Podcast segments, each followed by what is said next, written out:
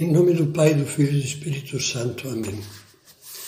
Começamos, dentro desta série sobre a vida espiritual, a meditar sobre condições para fazer uma boa oração. E o primeiro tema é o recolhimento.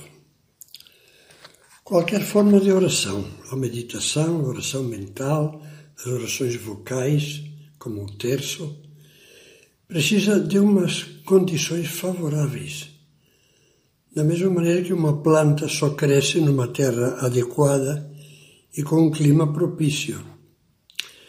Em primeiro lugar, para orar bem, precisamos das condições exteriores imprescindíveis. Recolhimento exterior. Ninguém consegue conversar com paz no meio do barulho estridente de uma apresentação de rock, nem no meio dos gritos das torcidas exaltadas num estádio. É verdade que se pode rezar bem na rua, no carro, no ônibus, num trem atulhado de gente, em meio ao barulho do trânsito.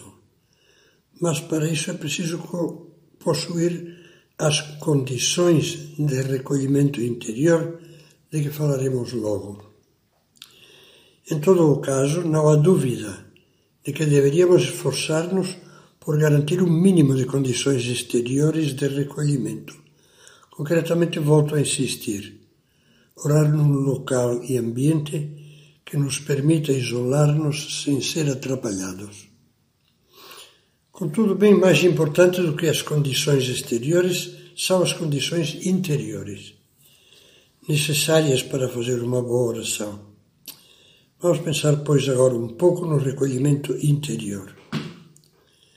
Nunca lhe aconteceu de estar sozinho à noite na cama ou em algum lugar isolado e silencioso e perceber que não consegue se concentrar porque há uma enorme confusão, uma agitação caótica dentro de você? Cruzam pela cabeça como foguetes ou ficam martelando pensamentos variadíssimos, lembranças do dia que passou, preocupações e medos que ficaram entalados, ansiedade pelo que se esqueceu de fazer ou pelo que terá de fazer amanhã, filmes em que você é o protagonista vencedor ou humilhado, e assim não consegue se concentrar, nem rezar, nem meditar nem falar em paz com Deus? Ou será que tem medo de se enfrentar a sós com a sua alma, porque teme o vazio que nela pode descobrir? Você deve conhecer, como eu, pessoas que são incapazes de ficar dez minutos sós, em silêncio. Sentem uma espécie de mal-estar, experimentam como que a vertigem de quem se acha pendurado sobre o abismo do nada. Querem evitar a todo custo ter que escutar a voz da consciência. Por isso tratam de se esquivar à sinceridade, à verdade, com diversas técnicas de fuga. Horas e horas de internet à toa, de televisão, de som, de baladas, de bebida, ou simplesmente de cochilo e sono. A alma está vazia e precisam tapá-la.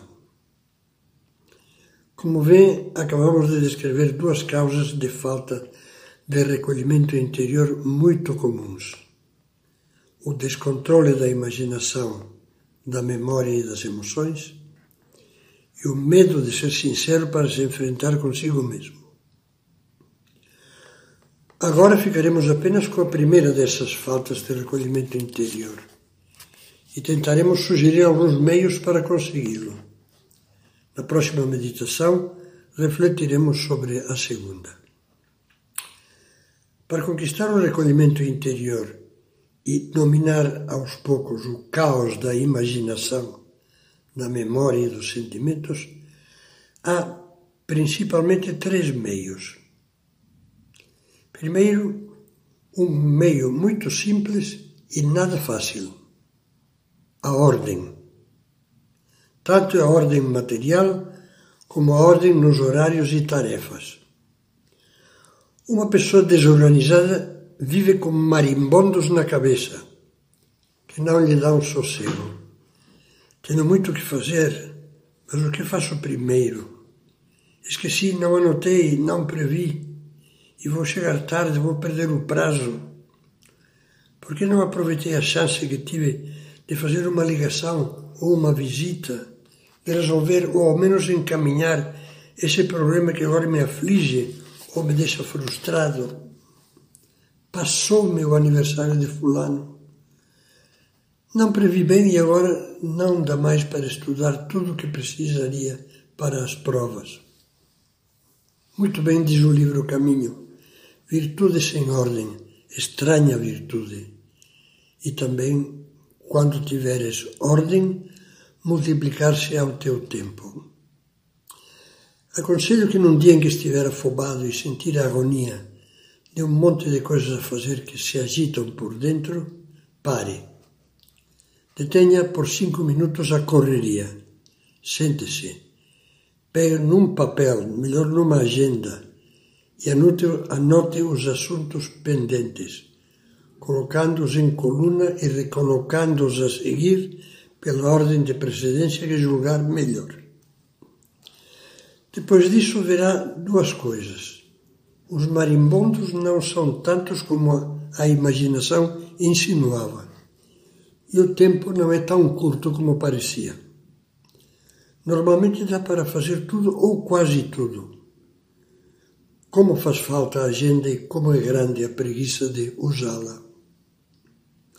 Se ainda por cima percebe que se demora demais em certas tarefas, telefonemas ou papos furados, e que poderia também, também ter aproveitado melhor alguns intervalos e tempos mortos, descobrirá que com uma ordem bem planejada, o tempo rende bem mais do que imaginava. Então, com o dia assim preenchido e sem a ansiedade nas tarefas, chegará à noite ou acordará de manhã com mais paz. Poderá sentar-se, recolher-se e estar em melhores condições de ler e de orar com serenidade e proveito. Segundo meio, vencer a curiosidade inútil ou má. Os olhos e os ouvidos são janelas, e às vezes são bueiros de esgoto. Veja o que deixa entrar na alma por aí. Porque o que entra fica e depois pica, como os mosquitos e as cobras. É preciso lutar para evitar a curiosidade infantil ou sórdida descontrolada. É preciso fazer a mortificação de vencer-se nesse defeito quando se vai conseguindo, nota-se que a paz aumenta na alma. O terceiro meio, que também não é fácil, mas é possível e muito conveniente. Mal perceba que a imaginação e a memória se agitam, com imagens e pensamentos inúteis ou nocivos, não se largue ao embalo deles, mas procure reagir. Poderá fazê-lo com um ato de vontade. Tenho que parar de pensar nisso, vou pensar em outra coisa. Ou melhor, pedindo ajuda a Deus, a Nossa Senhora, ao seu anjo da guarda. Me ajuda, me ajuda. Também, por exemplo, à noite, quando não conseguir adormecer, reze seguidamente orações brevíssimas, jaculatórias como faziam os santos, ou os Pai Nossos e as Ave Marias do Terço, ou se a insônia for mais forte, pegue num bom livro. Alguém recomendava com humor um livro pesadão, que possa ter a função de sonífero. Vemos que o recolhimento, no fundo, consiste na conquista do silêncio exterior e interior. Hoje terminarei esta meditação citando-lhe umas palavras da Madre Teresa de Calcutá. O fruto do silêncio é a oração. O fruto da oração é a fé. O fruto da fé é o amor. O fruto do amor é o serviço. A intimidade com Deus sempre leva a servir os outros. O fruto do serviço é a paz.